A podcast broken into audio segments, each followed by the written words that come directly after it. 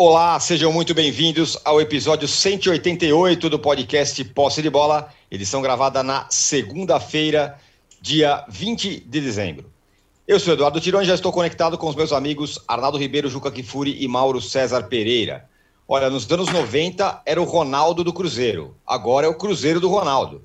O fenômeno é o novo dono do Clube Mineiro. A notícia deixou a torcida da Raposa enlouquecida. Mas será que é tão simples assim sair do buraco?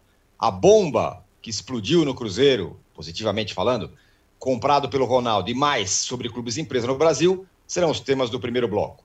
No São Paulo, o golpe, o chamado golpe, passou em parte. O presidente do clube poderá ser reeleito.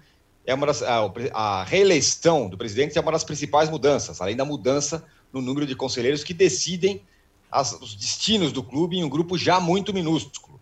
No futebol, o São Paulo tenta contratar reforços para 2022. E o que uma coisa tem a ver com a outra, é sobre isso que a gente vai falar no segundo bloco. Também vamos falar de outros reforços de outros clubes paulistas. No terceiro bloco, vamos falar da busca do Flamengo por um treinador. Já tem algumas negativas e outras possibilidades. Os cartolas rubro-negros já estão na Europa. Um recado importante: você que assiste a gravação do podcast pelo YouTube, não deixe de se inscrever no canal do All Sport. E você que escuta o podcast na sua plataforma predileta, não deixe de seguir o Posse de Bola. Já temos aqui uma enquete para quem está acompanhando o nosso, nosso podcast ao vivo pelo YouTube. E a pergunta não poderia ser outra. Você acredita que o Ronaldo pode recuperar o Cruzeiro? Sim ou não? Vote aí, dê o seu palpite, converse também com a gente, faça com a gente essa edição do podcast Posse de Bola. Bom dia, boa tarde, boa noite a todos. Juca, o Ronaldo, uma bomba que explodiu aí nesse fim de semana, comprou o Cruzeiro.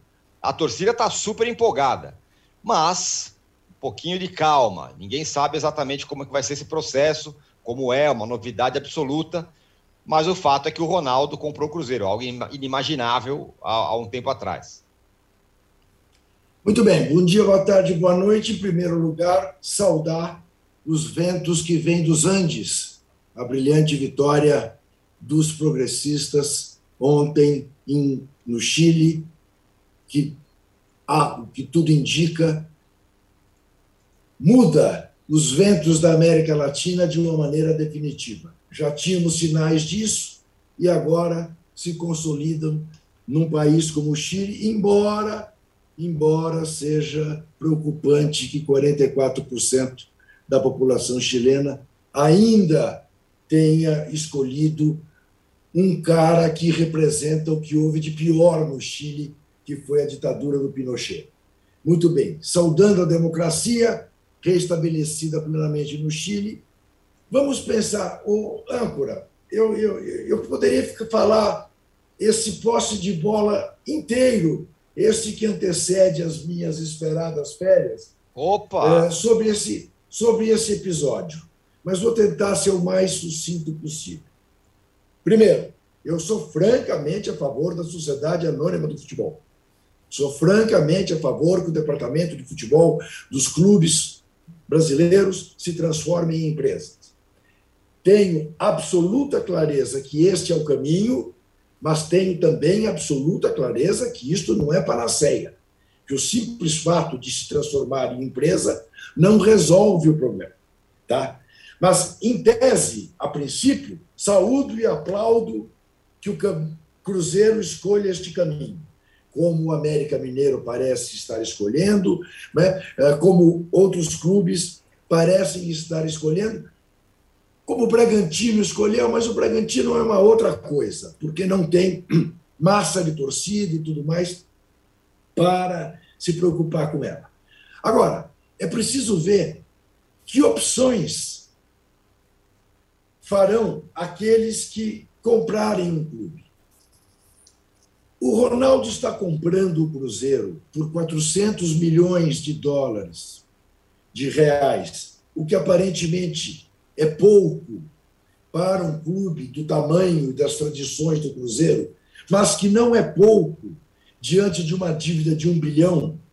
Então você imagina que isto possa cortar a dívida praticamente pela metade. Qual é o caminho que ele quer escolher? É de retornar o Cruzeiro às vitórias esportivas do time mineiro ou é fazer do Cruzeiro apenas uma fonte de lucro. Né? Há quem tenha feito isso, e não é de hoje. O Juan Figuer fazia isso no Uruguai, né? tinha lá o clube dele para ser entreposto de jogadores e ganhar dinheiro, pura e simplesmente. É uma alternativa que não cabe no Cruzeiro. Cabe no Bragantino. No Cruzeiro não cabe. A torcida do Cruzeiro não aceitará que o Cruzeiro vire meramente um celeiro, uma fonte de lucro para qualquer empresário. Mas há outros aspectos, e é indissociável você pensar na figura do Ronaldo. O que é a vida do Ronaldo pós dos mais vitoriosos jogadores da história do futebol mundial? É uma sucessão de equívocos. Não apenas empresariais, eu não vou entrar nem nos equívocos eleitorais, Aécio Neves e tudo mais. Não vou nem falar de que Copa do Mundo não se faz com hospitais, se faz com estádios. A participação dele ao lado de Ricardo Teixeira numa série de atividades que culminaram com a Copa do Mundo. Não.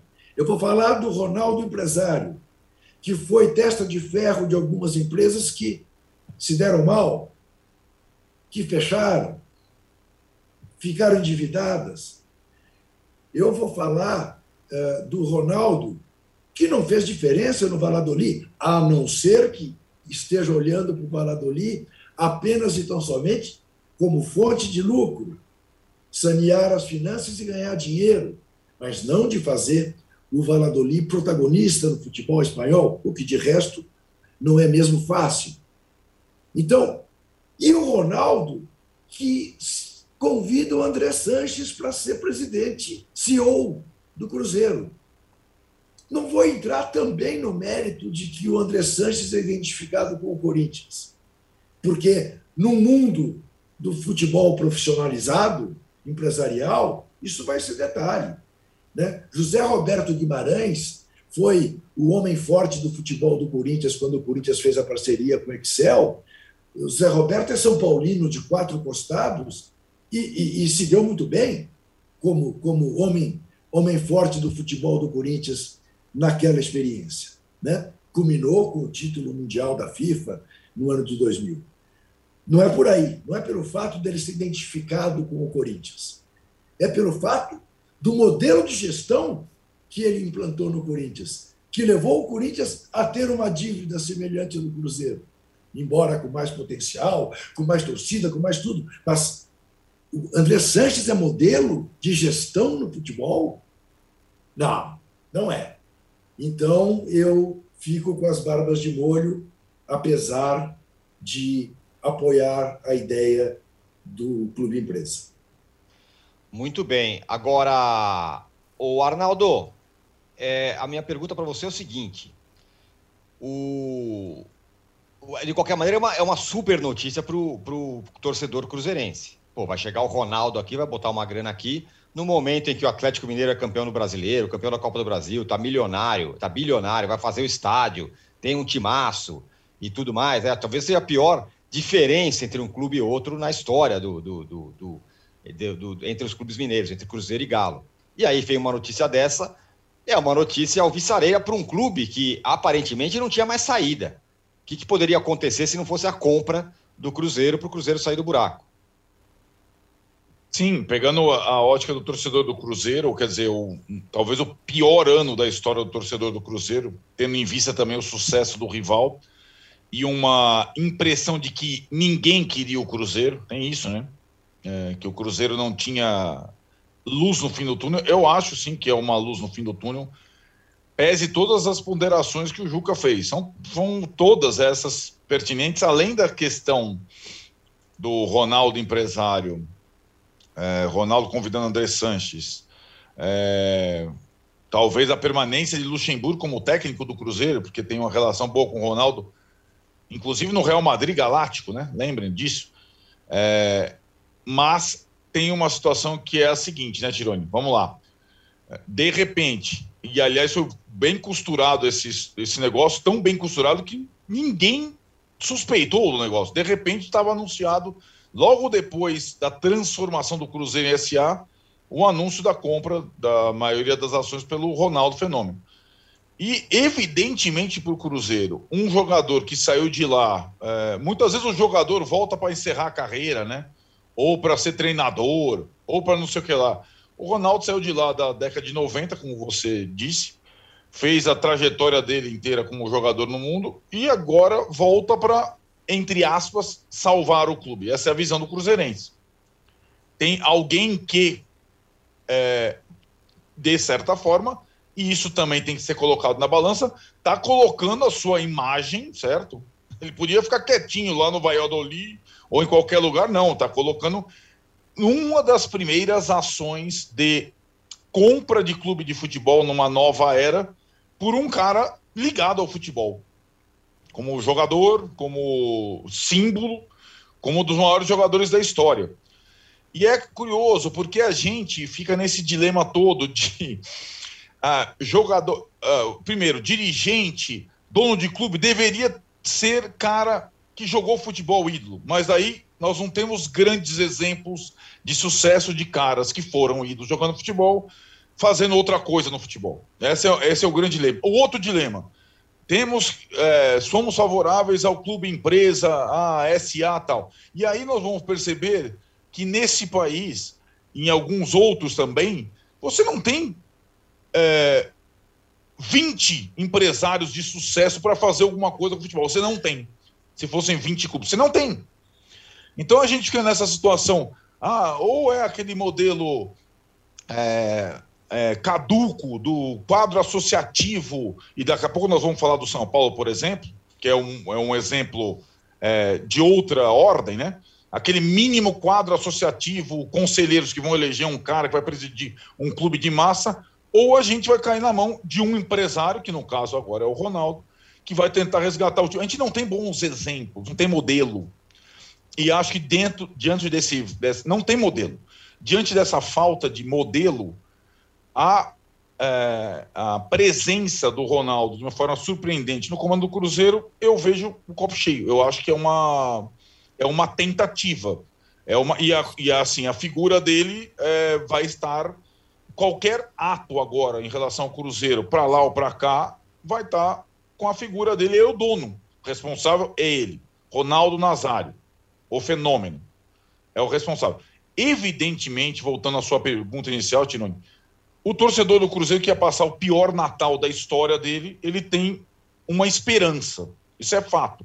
Esperança. Não quer dizer garantia de sucesso. Esperança. Isso existe ninguém queria aquele clube. O Ronaldo Fenômeno comprou o clube. E agora não será um negócio de uma hora para outra, é um processo é, paulatino de recuperação, mas de qualquer forma, é, e está sendo tratado como marco, é um marco porque alguns outros clubes vão seguir esse mesmo caminho. E vamos ver quem serão os donos desses clubes no Brasil eu acho que a gente ficará desconfiado de todos eles, a minha, a minha impressão. Mas é, eu acho que, como notícia e como é, no, no, no mundo esportivo brasileiro, é o fato do ano, no final do ano, é o fato do ano porque envolve uma série de questões e envolve essa figura que é uma das maiores do futebol mundial em todos os tempos, o Ronaldo. O Mauro, é bom, primeiro aqui, ó, o, o Alexandre Ribeiro aqui, na, na, aqui na, no nosso chat no YouTube fala: o Valladolid está em recuperação, estava em recuperação financeira. Hoje vem diminuindo suas dívidas e tem um estádio super moderno. Ainda não dá para falar que é um fracasso. Torço para dar certo. Seria uma ótima notícia. Falando aí do Valladolid, que o Ronaldo também comprou lá na Espanha. Agora, Mauro, conversei com você ontem e você falou a palavra. Na nossa área, pessimismo nunca é demais. Então, pé no chão porque não é assim também que agora vai ser uma varinha de condão e o Cruzeiro vai se transformar no Chelsea, né? Não, não acho que é pessimismo, é desconfiança. Desconfiança, é isso. Desconfiança. Exatamente. Pessimismo, Palavra não. desconfiança, tem, tem razão, é, tem razão. É, a gente tem que desconfiar. O Juca já deu todos os motivos pelos quais é, a gente deve desconfiar. Se o torcedor quer soltar rojão, é o direito do torcedor. O torcedor, o torcedor do Cruzeiro soltava rojão para certos dirigentes que hoje não podem andar pela rua em Belo Horizonte porque são detestados. Né? E a imprensa de Minas Gerais, salvo raras exceções, em geral, ela ela, ela é subserviente, ela não se manifesta. Tanto, tanto que o que aconteceu no Cruzeiro, ninguém viu nada, teve prêmio de melhor dirigente do ano, aquela coisa toda. Né? E hoje, também, tudo que envolve o Atlético, parece que o Atlético é um clube é, é, autossuficiente, ou, na verdade, ele é dependente de pessoas endinheiradas que fazem os aportes ali enquanto a dívida dispara. Né? É, e a imprensa de Minas, salvo exceções, repito, não se manifesta, pelo contrário, ela prefere é, é, seguir na subserviência. Então, isso tudo faz com que também boa parte do torcedor mineiro, o torcedor dos times de Minas Gerais, que estão ali em Belo Horizonte, vivendo ali o dia a dia, é, tenham desconfiança quase zero. E um otimismo, para usar aí o antônimo do que você citou primeiro, é até exagerado. É, entendo o comportamento do torcedor, não estou aqui para ficar regulando como é que o cara reage ou não. Mas o Juca já deu vários motivos pelos quais é sim para ficar desconfiado, é sim para duvidar. Primeiro, falando do Valladolid, não dá para comparar. O Valladolid é um clube pequeno da Espanha, se conseguir ficar na primeira divisão já será o bastante. Então, ele cair e voltar, eventualmente, é algo que, com o seu Ronaldo, seria a rotina do clube. O Cruzeiro não. O Cruzeiro é um clube que pretende se colocar novamente entre os maiores do Brasil. Ou o torcedor do Cruzeiro vai se contentar é, em ver no Cruzeiro um Novo América, que é um clube ioiô, que vai agora para a Libertadores, mas que normalmente sobe e desce, sobe e desce. Fica entre a primeira e a segunda divisões, é assim há muito tempo. E até considerado um clube bem administrado, mas tem pouca torcida. Agora, o negócio em si, ele está cercado de dúvidas, de incertezas. São muitas. Né? Um ponto que é importante é o seguinte: ah, agora vai, é, Clube Empresa no Brasil, vão chegar os investidores. Não veio nenhum investidor estrangeiro. O Ronaldo é brasileiro, tem uma relação com o Cruzeiro, de, de, lá, começou no São Cristóvão, mas foi lá que ele explodiu, né? como grande jogador que foi, é, e agora resolve ver aí uma oportunidade. O, o fato dele ter convidado o André Sanches, como o Juca lembrou, eu considero algo assustador, porque a única explicação para um convite desses, rejeitado pelos dirigentes do Corinthians, é uma relação pessoal, de amizade, carinho, é, bons tempos que viveram juntos. Mas lembrando, é, é, a dívida disparou de fato na gestão do André Santos. O estágio do Corinthians, que é um grande problema do clube, que é uma âncora do ponto de vista das finanças do clube, né? porque o clube ficaria atrelado àquilo, foi todo o processo foi capitaneado por ele, inclusive quando o Mário Gomes era o presidente, ele era o homem do estádio. Ele falava sobre o estádio, ele estava sempre à frente, esteve sempre à frente. Então, é, esse é o gestor que o Ronaldo vai buscar. Ele vai buscar um gestor porque o cara é capaz ou porque ele já trabalhou com esse cara e acha que ele é muito bom, ele é gente boa, é legal. É, isso não me parece muito profissional, não, sinceramente, porque não vejo nenhuma razão para você procurar essa pessoa para fazer um papel tão importante e ele o faria se aceitasse. Então, acho que é um negócio que ainda é, é, é tem muitas dúvidas, não está tudo muito claro, até porque não houve nem tempo para isso. Né? Como é que vai ficar a questão da dívida, a dívida do clube, Tá? Como é que serão esses repasses aí de 20% ao longo de quanto tempo para poder do valor, né, para poder ir quitando as dívidas? É, os credores, como é que vai ficar a situação dos credores? Também é outra dúvida grande. Eu imagino que os credores do Cruzeiro estejam quicando aí, esperando, esfregando as mãos. Opa, vou pegar lá o meu, né? Vamos ver se agora vai. Então, é, é, tem, tem, muita coisa envolvida ainda, muitas coisas que têm que ser esclarecidas. Eu acho que a única razão pela qual a, a, houve uma certa euforia e um otimismo é o fato de ser o Ronaldo que tem uma capacidade incomum de sempre é, é, conseguir boa repercussão para os seus atos. O Ronaldo é um cara que ele consegue, por exemplo, fazer com que as pessoas só se lembrem da parte boa da sua passagem pelo Corinthians. A parte ruim, que foi final, até o último jogo da carreira dele contra o Tolima, fora de forma, pesado e eliminado na fase preliminar da Libertadores, muita gente nem lembra que aquele jogo existiu e que ele estava no elenco. Aí ele para de jogar. Então, quando ele entra em cena, né, é, em função de uma grande boa vontade que há de muita gente, né, de, sei lá, o que eles sentem pelo Ronaldo, é, é a visão é otimista demais. Eu acho que o torcedor ficar otimista, esperançoso, ok, lógico. Agora, acho que a gente tem que colocar sempre as interrogações, porque elas são muitas, até que isso possa se concretizar. Se tudo fosse tão fácil, né? Ah, não, agora eu vou aqui, eu tenho uma dívida de um bilhão, aparece um investidor, vai, vai aportar 400 milhões, está tudo resolvido. Não me parece. Não me parece. E esse dinheiro não vai chegar num carro forte, que nem aquele lá do, do Júlio Batista, lembra? Ele foi é. contratado pelo Cruzeiro. Não vai chegar num carro forte essa grana. Ó, tá aqui o dinheiro, vamos resolver. Não, não é assim. É algo que vai ser colocado pouco a pouco. Então, são várias questões aí que envolvem. É... a notícia é importante, obviamente. Eu acho que esse movimento é bem interessante e curioso, mas é um movimento que a gente tem que ver ainda de que maneira isso vai se, vai se, vai, vai, vai avançar e como ele vai ser concluído. Aí a gente vai ter uma ideia mais lá na frente. Mas o investidor internacional, o tal do árabe, que quer chegar cheio da grana aqui num tapete voador, esse cara não veio, meu irmão. Até agora não veio. O Ronaldo é brasileiro, é um brasileiro que vive no exterior, que tem negócio e tudo mais, é um brasileiro. E jogou no Cruzeiro. Então, é, é, essas pessoas que ficam imaginando, ah, transformam um clube em sociedade anônima e beleza, vai chegar, vão chegar vários caras aqui com dinheiro para comprar. Não é bem assim. E lembrando que existem casos de sucesso e casos de enorme fracasso tá? em compra e venda de clube. Na Inglaterra, na Espanha e outros lugares. Então, não dá para contar com vitória. É um movimento, é uma possibilidade, é uma esperança, concordo, a palavra acho que é bem essa mesmo, mas é, tudo muito precoce ainda para se imaginar que ah, está tudo resolvido no Cruzeiro. E outra coisa, que acho que o Ronaldo, depois que terminar, é, imagino um, um, estudo mais completo sobre a situação do clube, que imagino que ele vai poder fazer ah, quando, quando estiver é, à frente, é, a pergunta que já se coloca como obrigatória. Quanto tempo para colocar o Cruzeiro nos eixos? Porque 400 milhões não vai colocar o Cruzeiro com um timaço, tudo. Ele deve quase um bi. Então, como é que resolve isso? Então, quanto tempo? Essa recuperação, dentro do planejamento desses investidores, né, Ronaldo, quem mais estiver com ele, quanto tempo levará? Um ano, dois anos, dez anos? Porque não deve ser um processo lento, evidentemente. Os problemas do Cruzeiro são muito grandes, né? E problemas que transcendem, ou transcenderam, inclusive, a questão do futebol. Tivemos polícia, Ministério Público, todo mundo em cima ali, porque o negócio foi pesado por lá. Então, é, aguardar para ver. E, mas ainda acho que é cedo para contar com a vitória um caminho, uma possibilidade a ver. O, ó, sim, o, o, o Diogo Mariz aqui, Juca, tá falando para você comprar o Corinthians, empresário de sucesso e tudo mais, para você já não é o, primeiro, o Corinthians. Já, fal, né, já não é o primeiro. Me falaram ontem também que o Juca poderia comprar o Corinthians. É, e aí o Bruno Reis Veríssimo fala o seguinte: vocês acham que no Brasil os clubes com todos os seus conselheiros amadores aceitariam vender os clubes e perder o controle sobre o mesmo? Bom, essa é uma questão central nessa, nessa, nessa história do clube empresa. No caso do Cruzeiro, foi um pouco isso, né? Os caras vão ter é, poder sobre as decisões do clube. Agora, em cima disso que o, que o Mauro falou, Juca, é, sobre que não é fácil, não vai ser uma varia de condão, não, vai, não vão chegar os, os, os, empresários aí.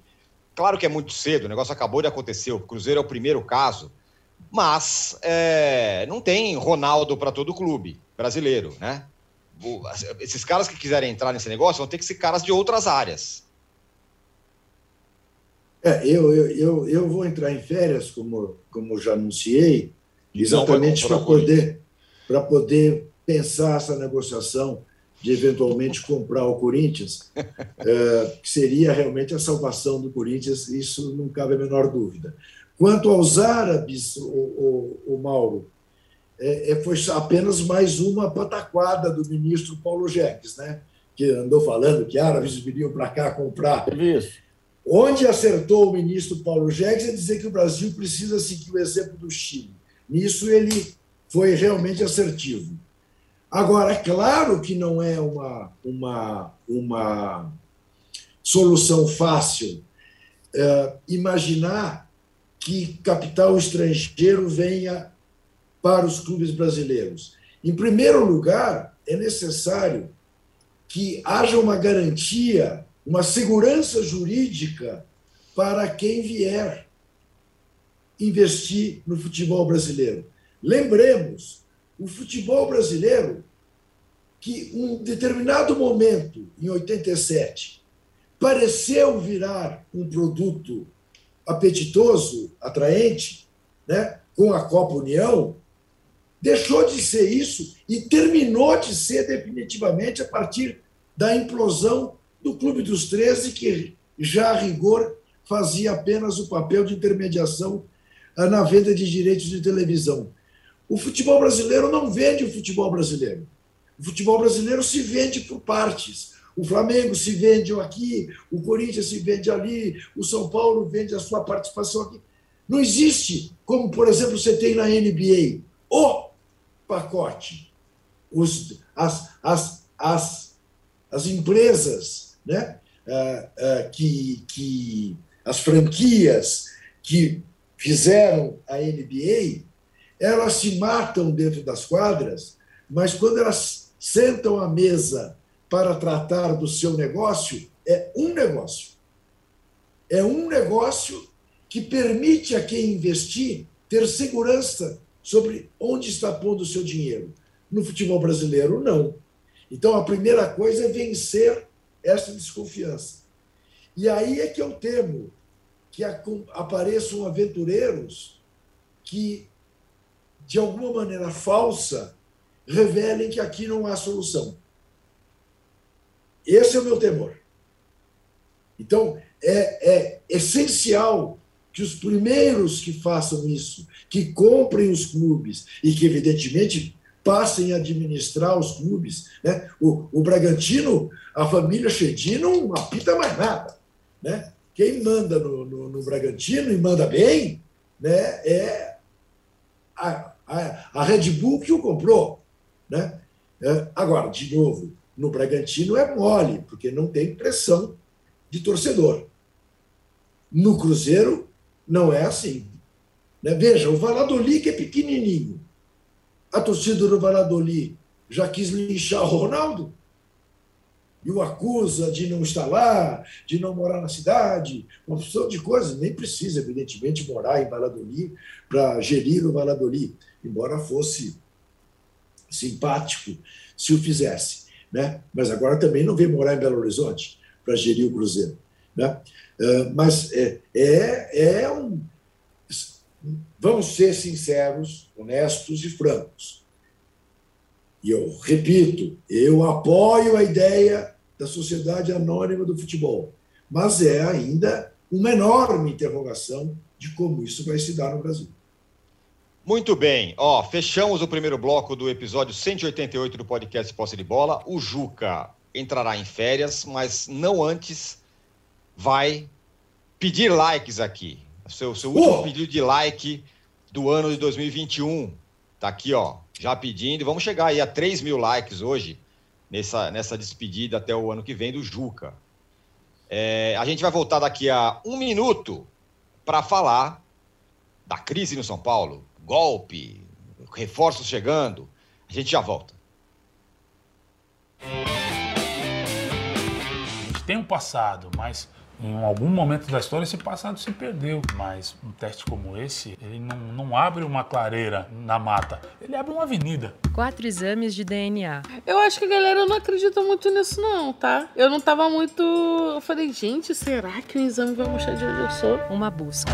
Quando chega um exame de DNA e me diz que eu sou 90% africana, a ciência está dizendo que ela é capaz. O passado se reconecta com o futuro. Como se fosse um, um desafio agora, falar, irmão, é o seguinte, você tem Nigéria e você tem sua avó. Dá um jeito para você ligar esses dois pontos. Tá aí. Se tem uma política de ressarcimento, o Estado brasileiro podia fazer é esse um pacote de exame de DNA para todo mundo, para toda a população negra brasileira. Pericles, MC Carol, Eliana Alves Cruz, Yuri Marçal. Origens. Quem não sabe de onde veio, não sabe para onde vai. Assista no YouTube de Movidoc.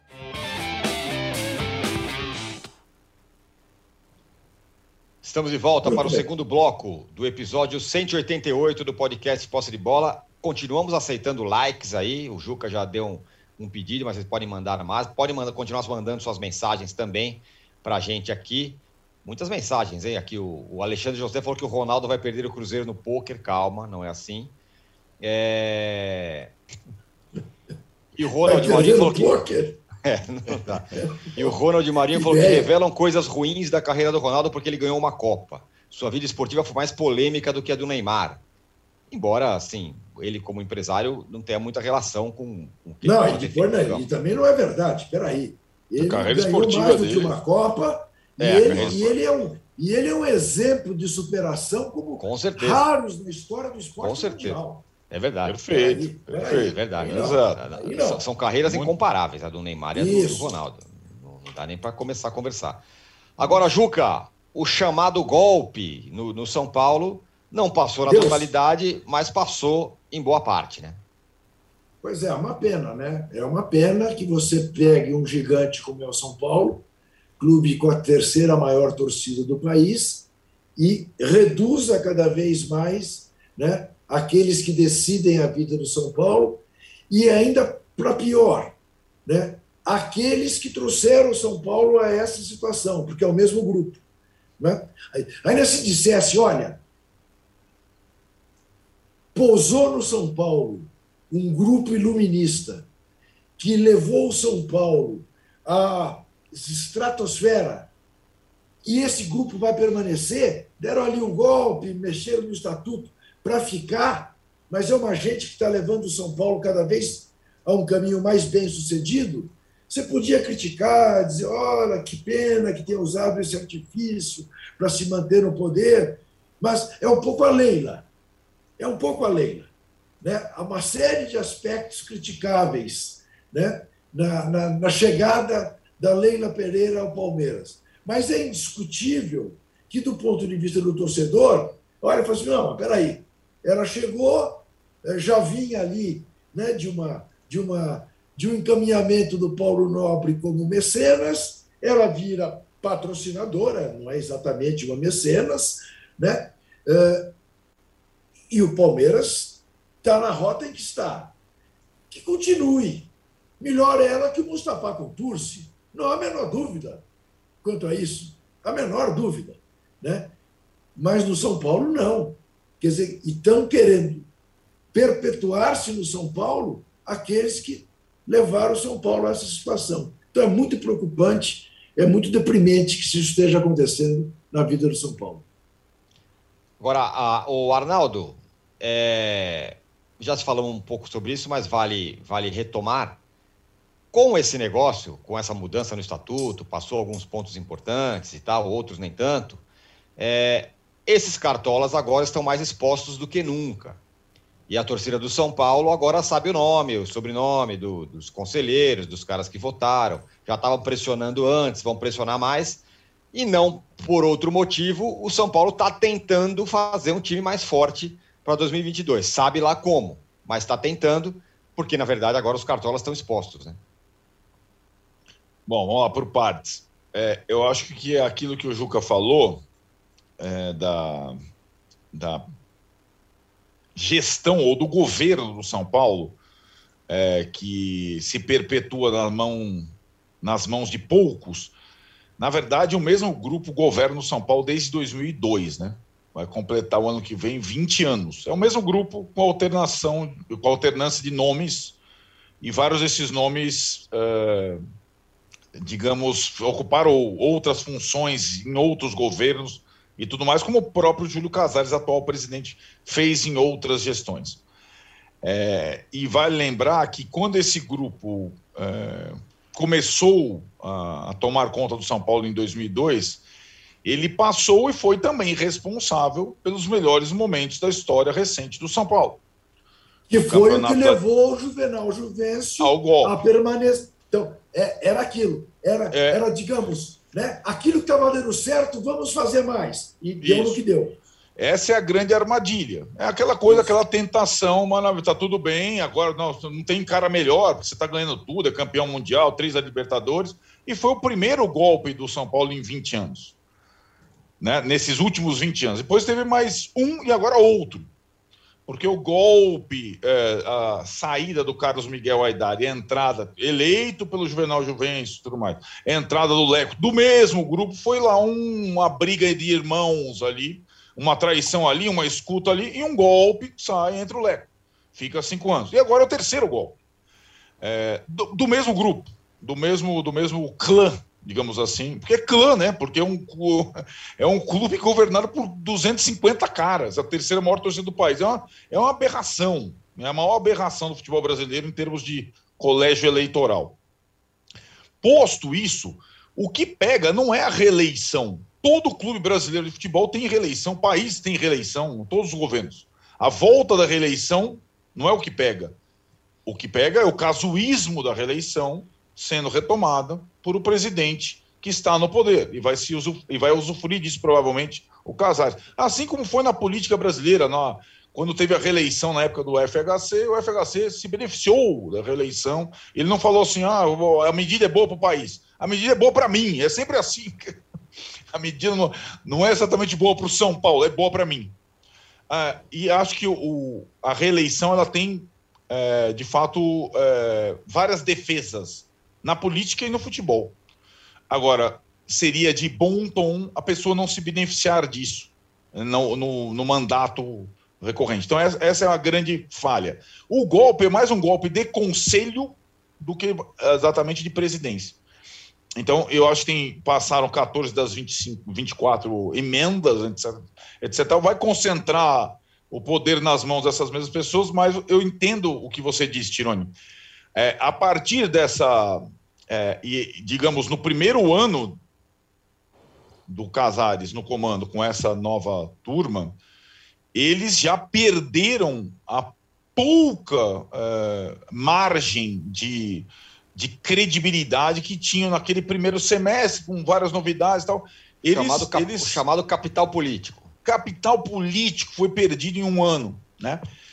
E aí, você tocou no ponto certo, agora, a partir de agora, é só cobrança. Só cobrança. Em cima do Júlio Casares, em cima do Outem Ares de Abreu Júnior, filho, presidente do Conselho Deliberativo, que foi o mentor principal dessa, dessa emenda, 24 emendas, então, assim, esses caras, eles, eles já, para mim, perderam politicamente, certo? E agora eles têm dois desafios, uh, depois de serem, uh, digamos, reforçados em termos políticos. O desafio econômico é da responsabilidade desses caras, porque o Casares deve ser reeleito e o Conselho agora fica seis anos, ou seja, um mandato inteiro de reeleição. É da responsabilidade desses caras. Se é assim, a gente vai responsabilizar o presidente da SA, o dono do clube, pela saúde financeira e esportiva do clube, é desses caras, nesse modelo tacanho, a responsabilidade de recuperar o São Paulo economicamente e esportivamente. Tem nome e sobrenome. Sim, Tirone. Tem nome e sobrenome. E acho que talvez não tenha as responsabilidades que um dono de empresa ou um executivo teria, mas eles serão inevitavelmente fiscalizados, não só pela gente, mas pelo torcedor. Pelo torcedor, que ensaiou de alguma forma também interessante protesto e tudo mais é, contra essa manobra. Né? O que, que, tem isso a ver com o time? Você perguntou, né? Com o time do ano que vem, com os reforços. É, tem a ver, não diretamente, mas tem a ver. É, também é curioso notar que dois dos principais ídolos da história do São Paulo estão no departamento de futebol é, sob o comando dessa turma, né? o Murici Ramalho e o Rogério Senna. São eles que estão encabeçando, pressionando o presidente. Então, o presidente brindou com os sócios, etc e tal, que agora, porque essa emenda toda tem que passar pelos sócios, viu, Tirone? É meio protocolar, mas tem que passar pelos sócios para ir para a pedra, para ser aprovado. Então teve lá no domingo aquela confraternização com os sócios, comemoração com o time feminino. Aliás, parabéns ao time de futebol feminino do São Paulo, que foi a grande notícia do clube no ano de 2021. É, foi exemplar, é, chegou na primeira prateleira, ganhou a Ladies Cup lá do Santos, no, no Allianz Parque. O presidente foi lá entregar o troféu para as meninas, tal, tal, tal. Futebol feminino vai indo bem no São Paulo. Depois de capitalizar a vitória, vai ter cobrança de todo mundo, inclusive do Murici do Rogério, em relação ao time e condições para formar o time. E aí o São Paulo tá, é, você falou reforços, reforços. Como reforçar o time e melhorá-lo sem dinheiro? Essa é uma, uma grande pergunta, né? uma grande interrogação. E vão ser reforços daqueles é, que encerraram seus contratos, reforços por trocas, alguma oportunidade, algum jogador bancado por empresário. E agora o, o, o mais recente, é, talvez fosse o mais óbvio nome que apareceu, era o mais óbvio para mim desde o início, mas só apareceu agora, é o nome do Rafinha, lateral direito, que caiu com o Grêmio, que tem todas as suas responsabilidades na queda do Grêmio, mas que está sem contrato, acabou o contrato com o Grêmio, é a posição, é a posição, digamos, é, a praga né, do São Paulo, é, é, essa posição em todos os tempos, em todos esses 20 anos, hein, Tirani? Olha lá, de, de, de governo. Passou todo mundo, até o Daniel Alves passou por lá. E agora o Rafinha deve, pode ser o primeiro reforço desse novo time e tudo mais de São Paulo para 2022. É, o fato é que o, o, se o torcedor do Cruzeiro, a gente falou isso, ele, ele vai passar o Natal com alguma esperança, o torcedor do São Paulo vai passar mais desconfiado do torcedor do Cruzeiro. Mais desconfiado. Em relação ao clube em relação ao time. Ó, o que o, o, o, Alexandre Ribeiro fala, nos três golpes Casares era a situação, e o Casares em momento algum se mostrou contra o golpe. Ele é conivente, São Paulo também tem o seu dono, diz aqui o Alexandre Ribeiro. Tem seus É, donos, né? é caso. verdade. Donos. É Exato. verdade. E o Kevin Rodrigues fala: esse estatuto é uma falta de respeito com o torcedor. Acredito que em dois ou três anos cai, diz o Kevin Rodrigues. Cai, no caso, o São Paulo. É, agora, Mauro, é o seguinte: o São Paulo ah, não tem dinheiro, tá difícil, vamos tentar, barará. Mas aí os nomes que aparecem são Rafinha, Douglas Costa. E aí, outro dia, o Muricy tinha falado: não, queremos jogador que sinta a derrota, queremos jogador que sinta o momento e tal. Aí, esse perfil de caras aí, Rafinha, Douglas Costa, será que é isso que o, que o São Paulo precisa? Eu, eu, Fora, sem falar na Rafinha- grana, né? O Rafinha acho que é um jogador que não tem esse perfil acomodado, não. O Douglas Costa já, já não É, sei, né? só, Tava só tem, né, Mauro, o fato de jogarem juntos no mesmo time no último campeonato, mas são caras meio Diferentes. opostos, né? Exato. O Douglas Costa está preocupado lá com o casamento, né? Aquela coisa toda. O Rafinha me parece que não. É, claro que são jogadores que também não são nada baratos, né? Especialmente o Douglas Costa, que é um jogador caro.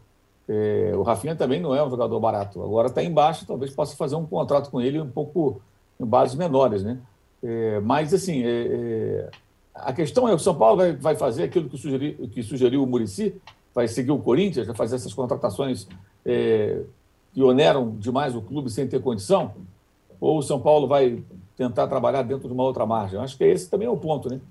É, de que maneira o clube vai se comportar com relação a esses reforços. E uma coisa que também é importante lembrar é o seguinte: o Rafinha, em 2019, quando jogou muito bem no Flamengo, bem, três anos mais velho, né? Isso. Isso aí eu sempre digo isso. Tem torcedor do Flamengo tem torcedor, ah, o Rafinha tem que voltar. Ele não tomou o soro da juventude, gente. Ele está três anos mais velho. Ele veio em 19, já estamos indo para 22. Então, um jogador com 30 e poucos anos, quando vai chegando nessa idade, você não dá para imaginar, ter a certeza de que o rendimento vai ser o mesmo. O ocaso vai chegar a qualquer momento. Não sei quando será o dele. A temporada passada também é muito difícil de você medir, avaliar tecnicamente o que ele fez, porque o time do Grêmio praticamente não existia, né? Mas se ele tiver condições de jogar de maneira eh, segura e minimamente aceitável, dentro daquilo que ele já apresentou, claro que ele é melhor do que os laterais que o São Paulo tem, né? Está se falando também em troca, Orejuela, trocar pelo Alisson, esse tipo de coisa também. É verdade, tem, tem isso. Ainda tem que se livrar de um monte de gente, né, Arnaldo? Não, tem, é, além da, sei lá, cinco, seis reforços pedidos pelo Rogério Senna, tem a, a questão da reformulação de um elenco que é, digamos, caro e de pouco resultado. Então, se chegam cinco ou seis, vão embora 15. Vai ser mais ou menos essa. E acho que essa, as trocas, essa, essa mexida, vai ser sobretudo é, a lateral direita, sim, como a gente estava falando, mas sobretudo do meio para frente. Acho que do meio para frente, fora os meninos, ficam o Luciano, o Rigoni e o Caleri, e o resto ali vai, vai, vai trocar todo mundo, vai, vai fazer com troca, negócio, empréstimo, rescisão, porque, como você mesmo gosta de dizer, âncora, o São Paulo teve, como é que é? O terceiro pior ataque do futebol eh, brasileiro na temporada de 2021, né? E, e isso, e, o, e, o, e, na verdade, o tipo de. O Rogério deixou isso claro, né? Em todas as entrevistas é, que deu como técnico do São Paulo, que o time que ele gosta não tem nada a ver com o time que o São Paulo tem. Então a gente vai ter muita mexida mesmo, mas mais saídas do que entradas. É, ó, aqui no, no, nosso, no nosso chat aqui, o Marcos Mesquita fala o seguinte: previsão ratão de bronze para 2022. Ronaldo Fenômeno será eleito com louvor. Podem anotar, não sou mãe de Ná. Juca na sexta, coloca em votação o ratão de bronze. Não, o ratão de bronze já está encerrado, o ratão de bronze 2021. Ele volta só em 2022, está anotada a sua sugestão, mas precisa ver qual vai ser o desempenho aí do, do Ronaldo à frente do Cruzeiro. Fechamos o segundo bloco do episódio 188 do podcast Posse de Bola. O Juca poderia, assim, de maneira muito singela, pedir likes, que a gente está quase chegando na nossa meta de 3 mil. Olha que beleza. E com uma audiência muito boa. E a gente volta no terceiro bloco para falar da busca do Flamengo por um novo treinador. Até o dia 22 esse negócio tem que sair, porque os caras estarão de volta ao Brasil, os, cartolas. Ô, âncora, eu, Oi. Eu peço, eu peço like em slow motion, famosa Isso. câmera lenta, mas o Arnaldo fica do lado pedindo em 78 votações, entendeu? É uma exatamente. Coisa, é, exatamente. Eu não sei exatamente o que fazer. É uma linguagem mais gamer, certo? Linguagem gamer, é isso, é isso. Isso, é isso. TikTok. O é analógico isso. e o, é, o Arnaldo é mais digital. TikTok, TikTok, TikTok. exatamente. Vídeos curtos, short vídeos. Okay. Okay. Já voltamos, já voltamos em um minuto e até lá com 3 mil likes, se tudo der certo. Já voltamos. Isso. Imagine que eu esteja aqui fazendo isso. Sem parar. No cantinho do Parque Antártico, onde eles ficavam refugiados, cantavam o Cléo morreu, a Mancha se fudeu. Em 1988, um assassinato do lado do estádio do Palmeiras marcou a história das torcidas no Brasil. A rivalidade entre as principais organizadas aumentou e a forma de torcer dentro e fora dos estádios nunca mais foi a mesma. O podcast Futebol Bandido agora se chama Wall Sport Histórias. Nessa terceira temporada, a gente descobriu documentos inéditos que revelam detalhes dos primeiros anos das organizadas. Uma jornada cheia de festas, brigas, reviravoltas e despedidas precoces. Todas as violências que você vê é em ônibus, é em estádio, em qualquer lugar. Não é ponto de uma que não tenha torcida formizada hoje. Você pode ouvir Wall Sport Histórias sobre Meninos e Porcos no site do UOL e no seu agregador de podcasts preferido.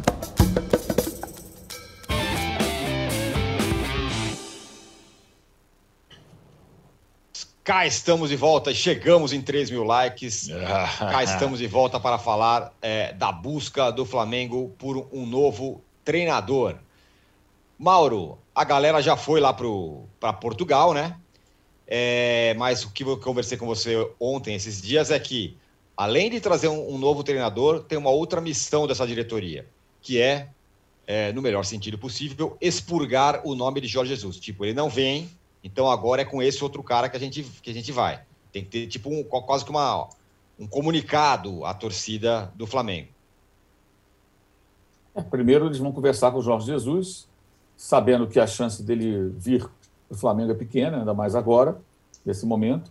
Eles teriam a opção de esperar o final do mês para ver se o homem vai cair, né? Já que tem dois jogos contra o Porto agora é, entre o Natal e o Ano Novo. É, um antes do Natal, dia 23, outro dia 30, na antevéspera do, do Ano Novo. É, e, ao mesmo tempo, eles estão conversando com outras pessoas. Né? Falaram já com o empresário do Paulo Souza, que é o técnico é, da seleção da Polônia. Esse demonstrou interesse em, em, vir para o Brasil.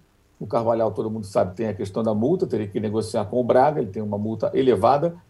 Mas é, acho que conversar com o Jorge Jesus é meio que obrigatório, né? seja para saber dele, numa conversa direta, é, o que ele pensa disso tudo seja para ouvir a opinião que ele tem sobre os profissionais que estão na mira. Eu acho que certamente eles vão querer saber o que, que o Jesus fala sobre esse ou aquele técnico, porque ele os conhece bem, evidentemente.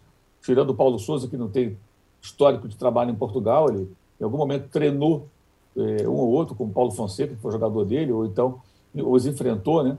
É, tem o Rui Vitória agora também na lista, que saiu lá demitido do Spartak, que é um desafeto dele e do Gabigol, né? Porque era o técnico do Benfica quando o Gabigol lá esteve. De cara falou que o nome, do, do, o nome dele era Gabriel, não era Gabigol, que ele não gosta desse negócio de gol no nome. E o Gabigol reclamava que tinha poucas oportunidades, enfim, não são exatamente os melhores amigos, né? Então, assim, acho que, é, de novo, isso aí só vai se resolver nos próximos dias. É, hoje é segunda, os caras chegaram lá no sábado. Eu imagino que até quarta, quinta-feira, a gente deve ter alguma, algum avanço, alguma novidade eh, sobre essa situação. O importante do Flamengo é ter um técnico aqui em janeiro, no começo do ano. Mas tem que ter alguém aqui. Se eles resolverem esperar o Jesus, vamos definir quando isso. Aí no dia 30 o, o Benfica joga. Aí o no dia 1 dia 2 o Jesus foi demitido do Benfica, por exemplo. Aí que vai resolver? Eu acho meio complicado isso. Eles têm que resolver. Agora, no momento em que decidirem por um técnico, eu acho que é fundamental dizer ao torcedor que o Jesus não quis vir, porque ele, ele não veio porque ele não quer. Se ele quisesse vir, ele poderia negociar, numa negociação triangular, até uma rescisão com o Benfica. Tem gente no Benfica que acha que, o, gente ligada ao Benfica, que o Benfica não faria questão, ou, ou dispensaria, se fosse o caso.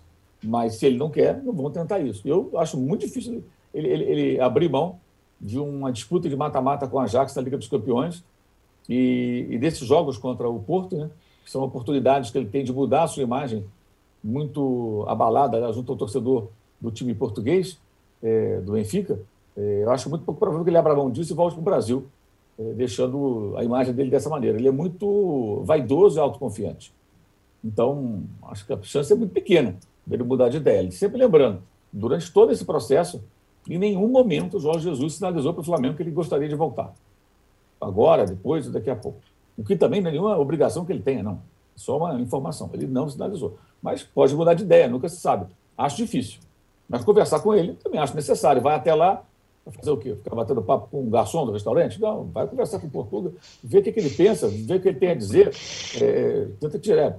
Você sabe que tem gente que viaja, faz viagem internacional, aí ninguém dá atenção para o cara, o cara conversa com o garçom. Nada contra o garçom, o cara do cafezinho. Fiz bastante isso em Portugal já, viu? Em busca do bacalhau então, ideal. Conversei com bastante garçom, mas não contratei ninguém.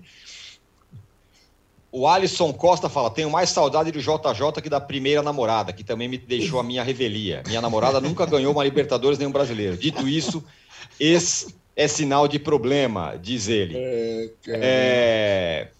Agora, é julgar. Pois é. E o Geraldo França fala: o Braz e Spindel foram para Portugal com uma ideia de jogo e procuraram um profissional compatível ou apenas por nomes portugueses um pouco mais famosos? Tem gente, tem técnico de todas as vertentes ali, eu diria, né? Mas parece procurando, procurando caras um pouco mais afinados ao jogo do Flamengo. É isso que você quer saber de mim? Sim. Não. É? É. É, eu imagino que sim. Embora a gente saiba que a história recente não revele exatamente esse tipo de preocupação, né? Saiu do Abel Braga para o JJ, do JJ foi para uma tentativa de alguém que era o braço direito né, do Pepe Guardiola, então aí manteria né, um Flamengo agressivo. Né, depois já não era mais isso.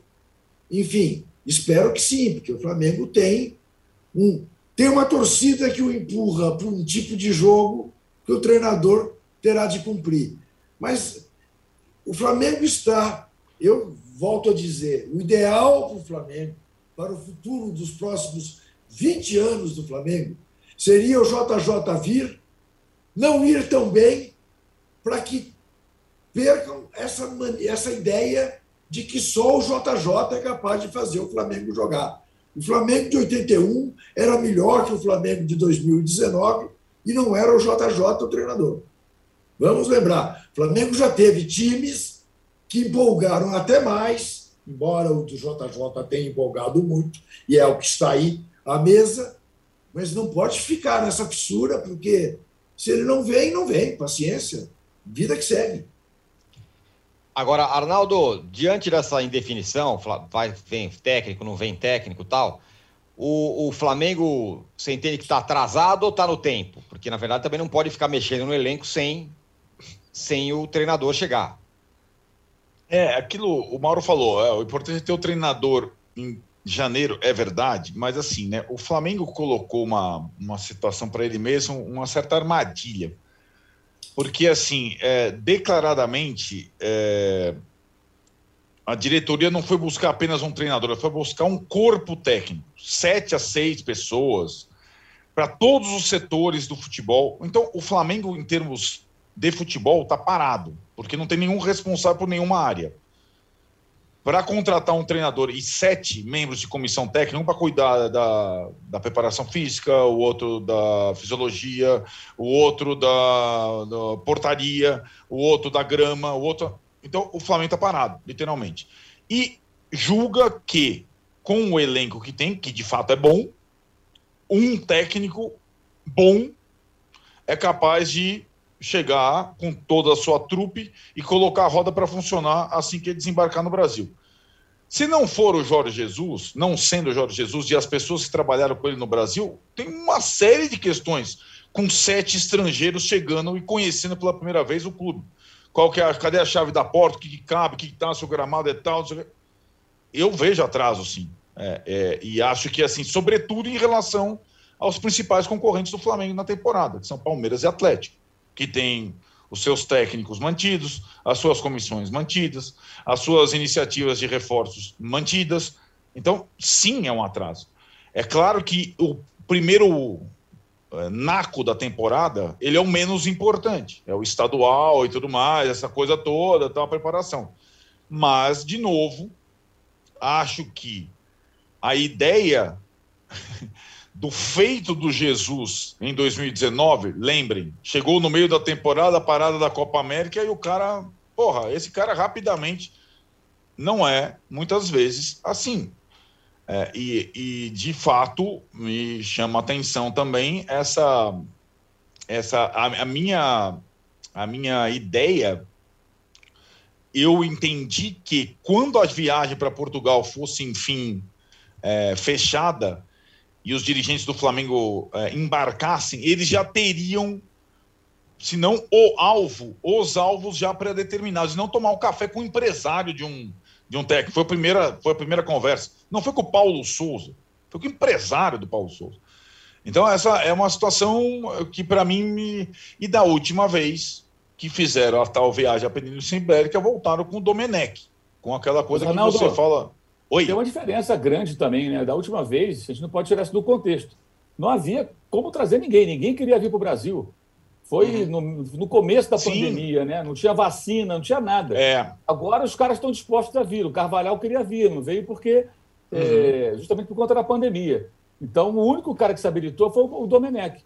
E, embora não tenha sido um sucesso, eu, sinceramente, entre colocar um Abel Braga de novo, que está no Fluminense, um Abel Braga da vida e o Domenech, é melhor tentar o Domenech. Porque assim, eu não, eu não vejo assim, outra saída também. Sabe? É, o que, que o Flamengo pode fazer? Vai contratar quem? Um técnico brasileiro aqui, mais um mais do mesmo. Para esse futebolzinho medíocre que se joga por aqui, com os técnicos que não saem do lugar. Tem que tentar alguém diferente. Deveria ter feito isso antes. A bobagem foi contratar um daqui, é. o Renato Gaúcho. Vai trazer é. outro Renato Gaúcho? É, é, é melhor o Flamengo demorar um pouco, atrasar um pouco o seu planejamento, até porque vai ter o modorrento estadual daqui a pouco, do que correr contratar o primeiro que está na praia. O Flamengo fez isso ano passado e se ferrou. Por quê? Porque fez a bobagem de mandar embora o Rogério sem ter um outro técnico para contratar. Então, acho que é melhor que eles façam esse caminho, que demore mais um pouco, sinceramente, do que trazer mais um técnico brasileiro. Colocar mais Sim. um aí. Ah, bota esse cara aí que está na praia, está tá dando, tá dando sopa mesmo, não está fazendo nada, põe lá para comandar o time. Ali houve uma arrogância muito grande, de achar que com a estrutura e tal, bastava. Não basta.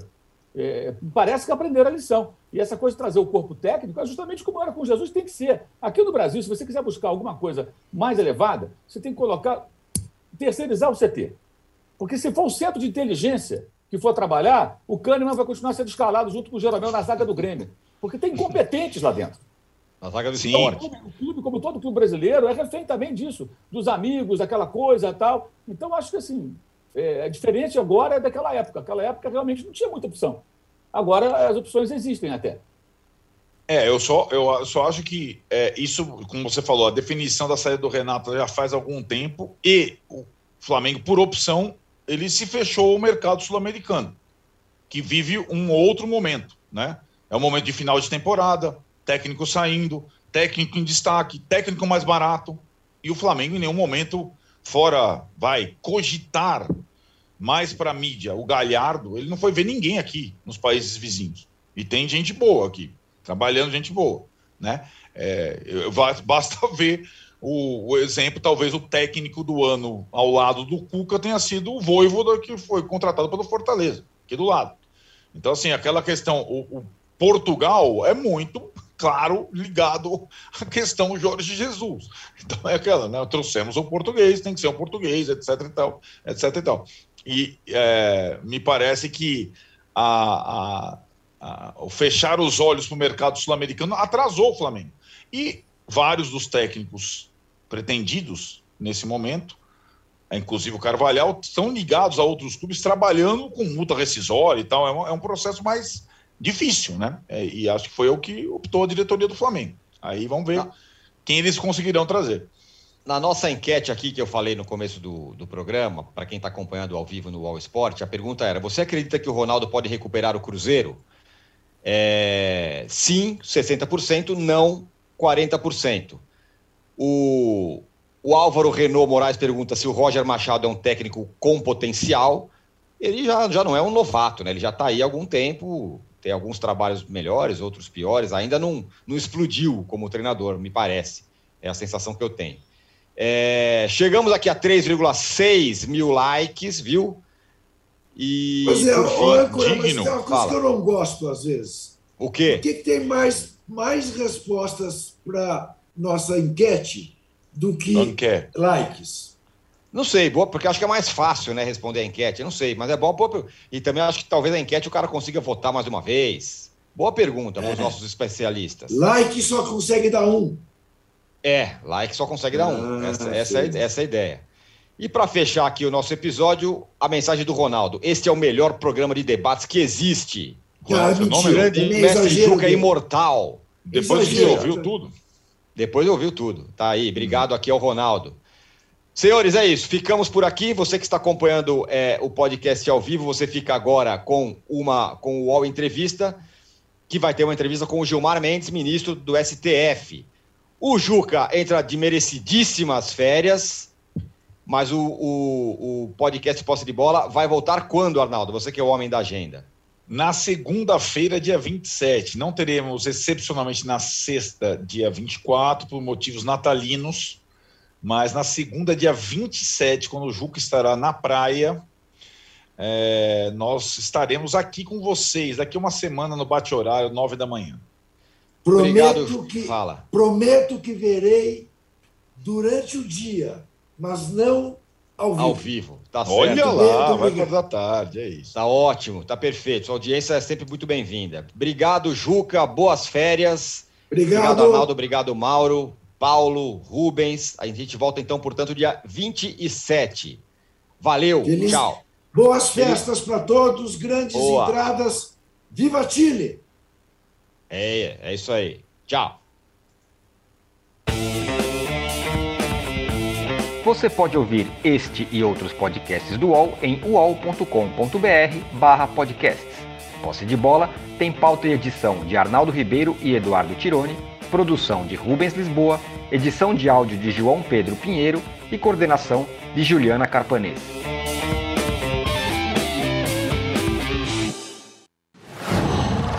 Qual?